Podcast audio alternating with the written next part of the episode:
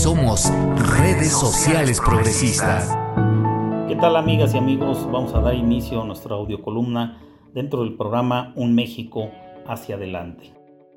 Hoy es lunes 6 de julio del 2020. Soy Ulises Gómez de la Rosa y mi audiocolumna del día de hoy se titula El sexenio acabó.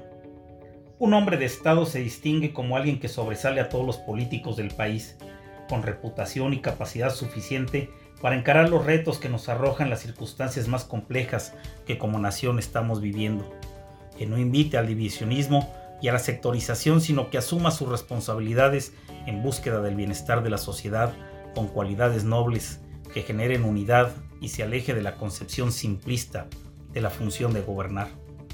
Platón y Sócrates fueron muy críticos de los hombres de Estado.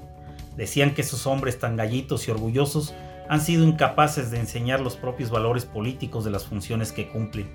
Y Aristóteles remataba, no es suficiente con imaginar un gobierno perfecto e ideal, pues lo que se necesita sobre todo es un gobierno practicable, que impulse medidas de sencilla y segura implementación.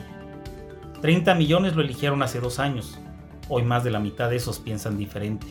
Hay mucho que reflexionar. Sin duda hay cosas buenas, pero son más las que merecen una crítica objetiva, de una renovación moral que nunca llegó, ubicando un mandatario muy lejos de las virtudes magnánimas que deben de caracterizar a un estadista, como son la honradez, la veracidad y los escrúpulos.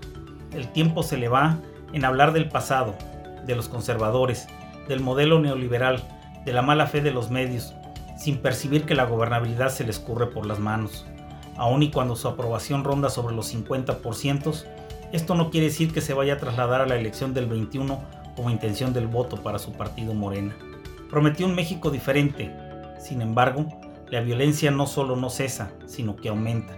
La fábrica de pobres sigue en su apogeo con programas sociales que solo buscan votos. Una crisis económica y laboral sin precedentes que evade con discursos llenos de mentiras perversas. Una pandemia tratada con irresponsabilidad que se junta con un sistema de salud ineficiente y sin medicamentos, un feminismo y una cultura de género desdeñada y una corrupción que empieza a conocerse de sus más cercanos colaboradores.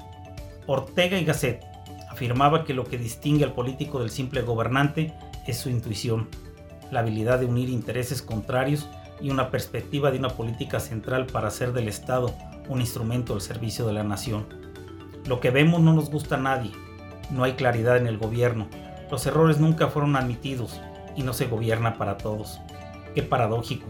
Al igual que Fox, este sexenio terminó muy pronto.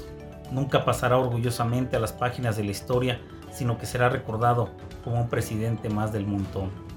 Postdata. En esta columna, el comentario siempre es gratis. Su persona lo merita. La casa invita, señor presidente. Muchas gracias. Soy Ulises Gómez de la Rosa. Hasta la próxima. Tú que nos escuchas, es así como las y los queretanos nos cuidamos, nos apoyamos, nos ayudamos, nos protegemos y vamos de la mano. Querétaro necesita de todos y todos somos Querétaro. Hoy va por Querétaro. Defendamos Querétaro.